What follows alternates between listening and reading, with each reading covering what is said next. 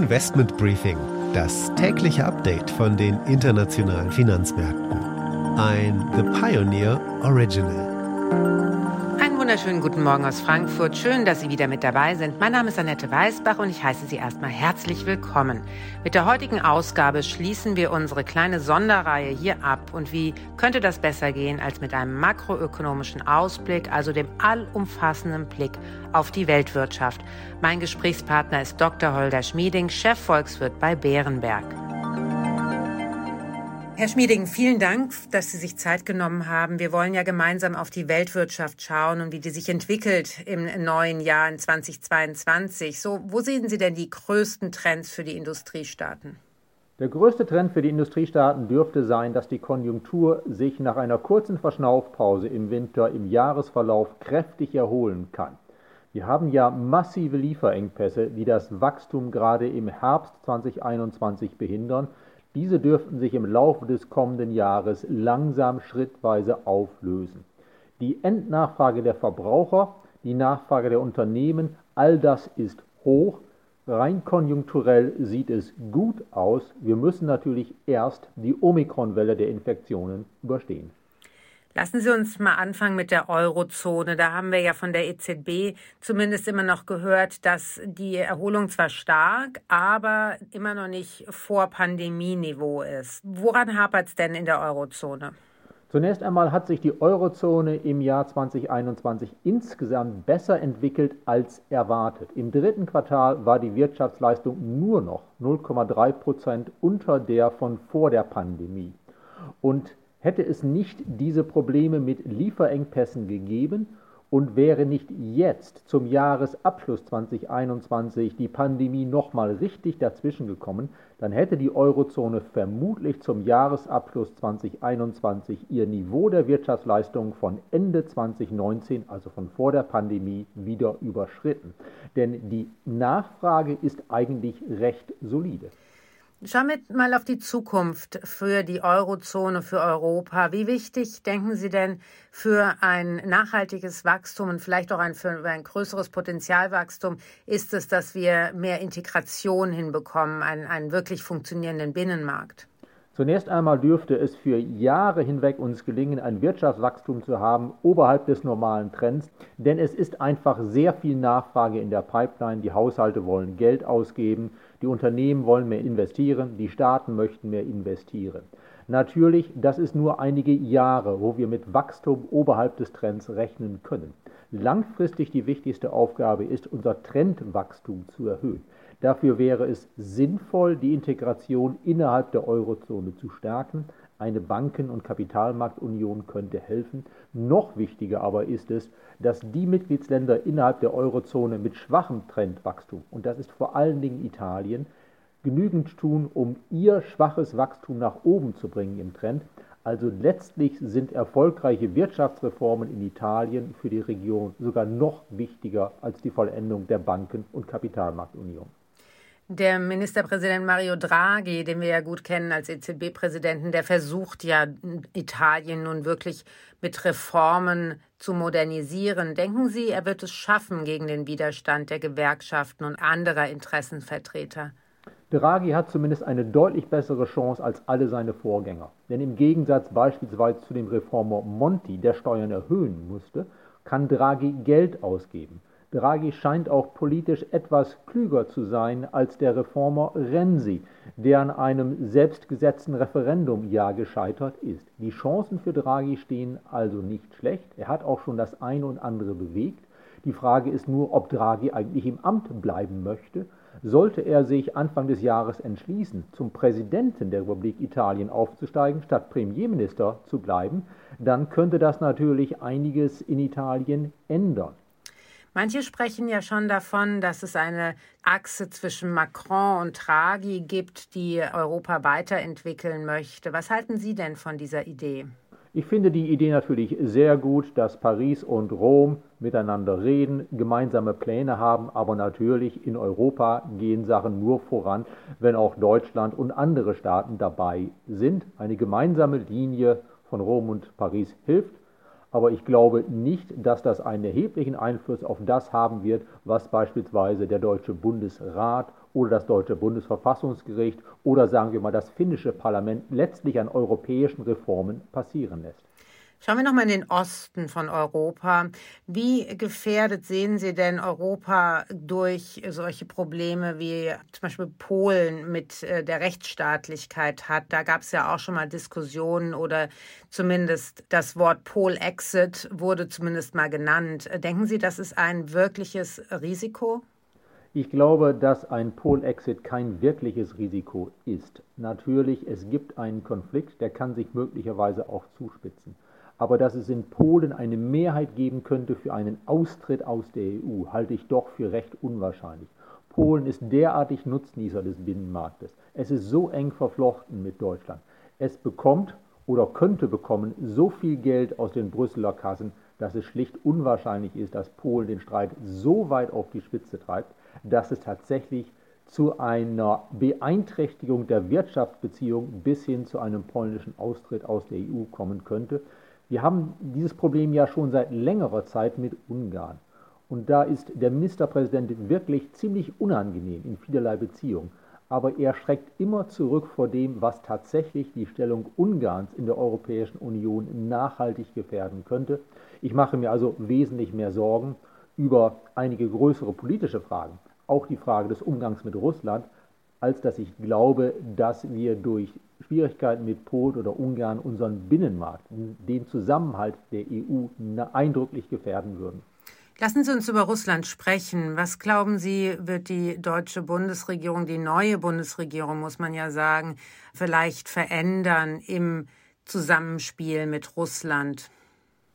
Bisher habe ich nicht den Eindruck, dass die neue Bundesregierung erstens eine gemeinsame Linie hätte und zweitens, wenn sie eine Kompromisslinie findet, sagen wir mal zwischen Herrn Mützenich und Frau Baerbock, dass da etwas herauskommen würde, was wesentlich anderes wäre als die Merkel-Politik.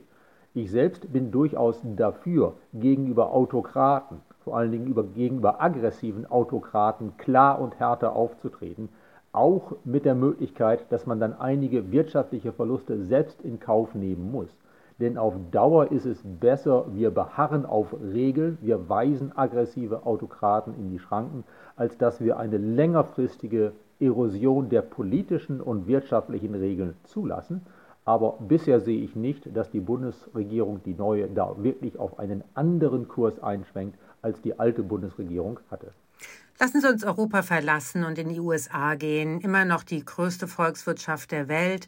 Und man schaut ja genau, was da passiert. Joe Biden scheint es jetzt auch gar nicht so einfach zu haben dort. Allerdings die Wirtschaft brummt. Wie sehen Sie denn da jetzt die Aussichten fürs nächste Jahr? Die Wirtschaft in den USA brummt, sie brummt sogar zu sehr. Dank der ausgesprochen generösen Fiskalpolitik. Dank der Stimuluschecks, die unter Trump und Biden an die Bürger verteilt wurden, gibt es in den USA zu viel Nachfrage.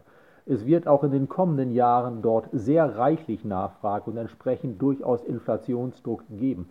Konjunkturell sieht es für die USA weiterhin gut aus. Die langfristigen Folgen für den US-Staatshaushalt stehen allerdings auf einem anderen Blatt. Wenn man sich die Schulden anschaut Amerikas, dann kommt man ja gefühlt jedes Jahr zu dem Problem, dass der Staat vor einem Shutdown steht. Wie ist denn da Ihre Prognose und warum geht man das nicht irgendwie mal an? Ich glaube, dass uns dieses Mini-Problem, dass uns immer mal wieder ein Shutdown droht, noch lange begleiten wird in den USA. Es ist einfach für beide politische Lager immer mal wieder eine Möglichkeit, Aufmerksamkeit zu erregen, dem anderen zu drohen um damit in letzter Minute durch Verhandlungen zwischen den beiden großen politischen Lagern vielleicht noch das eine oder andere zu erreichen. Aber das sind eigentlich Nebengeräusche. Die eigentliche Frage in den USA ist, ob die Fiskalpolitik, die zurzeit auf einem zu expansiven Kurs ist, die zurzeit auf einem Kurs ist, der sich auf Dauer nicht finanzieren lässt, ob die Fiskalpolitik in einigen Jahren wieder zur Vernunft kommt, das heißt weniger expansiv wird Bisher sehe ich auf keiner der beiden großen politischen Seiten in den USA den echten Willen, das fiskalpolitische Ruder wieder in Richtung einer nachhaltigen Politik umzureißen. In China ist ja ein bisschen das Gegenteil passiert im letzten Jahr. Zumindest hat der Staat sich darauf besonnen, mehr zu regulieren, die Verschuldung herunterzufahren für einzelne Industrien. Ähm, wie sieht denn da der Ausblick Ihrer Meinung nach für das neue Jahr aus? Der kurzfristige Ausblick für China ist auch ganz gut. Das Land hat sich im Jahr 2021 ja eine gewisse Wachstumspause gegönnt, vor allen Dingen im Herbst, eine Phase eines deutlich verringerten Wachstums der Binnenwirtschaft, um mal im Immobiliensektor etwas aufzuräumen, um auch mit stärkeren Regulierungen den Machtanspruch der kommunistischen Party noch stärker durchzusetzen. Aber wir haben es bereits gesehen in den letzten Wochen, wenn die Konjunktur sich zu lange zu sehr abkühlt, wird eben doch wieder durch die Kreditpolitik nachgelegt. Ich denke, dass nach einer gewissen Wachstumsschwäche Chinas im zweiten Halbjahr 2021 dort es wieder 2022 mehr Wachstum geben wird, vermutlich aber mit Raten um die 5%. Das ist für China wohl das neue Normal. Wachstumsraten von 8 bis 10% dürften der Geschichte angehören. Das rasche Aufholen Chinas ist vorbei. China hat die Dinge, die sich relativ schnell erreichen lassen im Aufholprozess, bereits erreicht. Jetzt wird der Trend langsamer. Dazu kommt, dass die chinesische Bevölkerung, zumindest die im arbeitsfähigen Alter, ja langsam schrumpft. Und auch das begrenzt das Wachstumspotenzial für China. Langfristig kommen auf China viele Probleme zu. Demografische Probleme, auch politische Probleme. Ein roter Kaiser, der für zu lange Zeit zu viel Macht in sich vereint, kann durchaus auch mal Unsinn machen. Aber kurzfristig, sagen wir mit Blick auf das Jahr 2022, denke ich, wird China, die chinesische Wirtschaft und werden die chinesischen Märkte ganz gut laufen können. Glauben Sie denn, dass Indien China irgendwann ablösen wird als quasi das Land, was nachholt und wo viel Gelder einfach reinfließen? Die indische Volkswirtschaft ist deutlich hinter der chinesischen hinterher. Der Markt ist noch weit weniger interessant. Also China hat einen größeren Vorteil. Aber auf Dauer kann Indien wohl aufholen, sofern die Wirtschaftspolitik dort nicht in die Quere kommt. Und ich finde, auch aus politischen Gründen ist Indien auf Dauer vielleicht mindestens so attraktiv wie China. Denn in China ist angesichts der Machtkonzentration in einer, Position, in einer Person immer das Risiko gegeben, dass es mal zu größeren politischen Problemen oder zu größeren politischen Fehlentscheidungen kommt.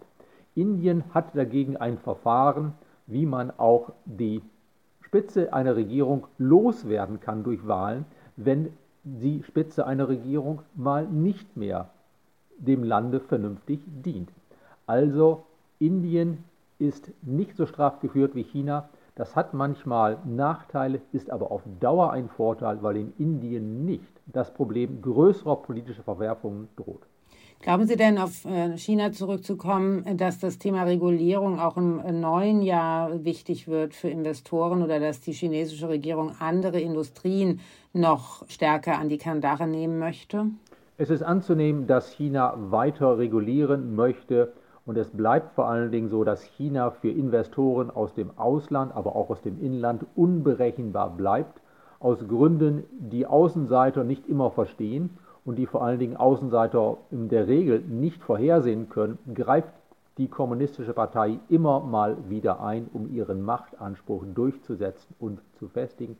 China ist ein hochinteressanter Markt, aber es ist eben auch ein Markt mit Risiken ganz eigener Art, die relativ stark politisch geprägt sind.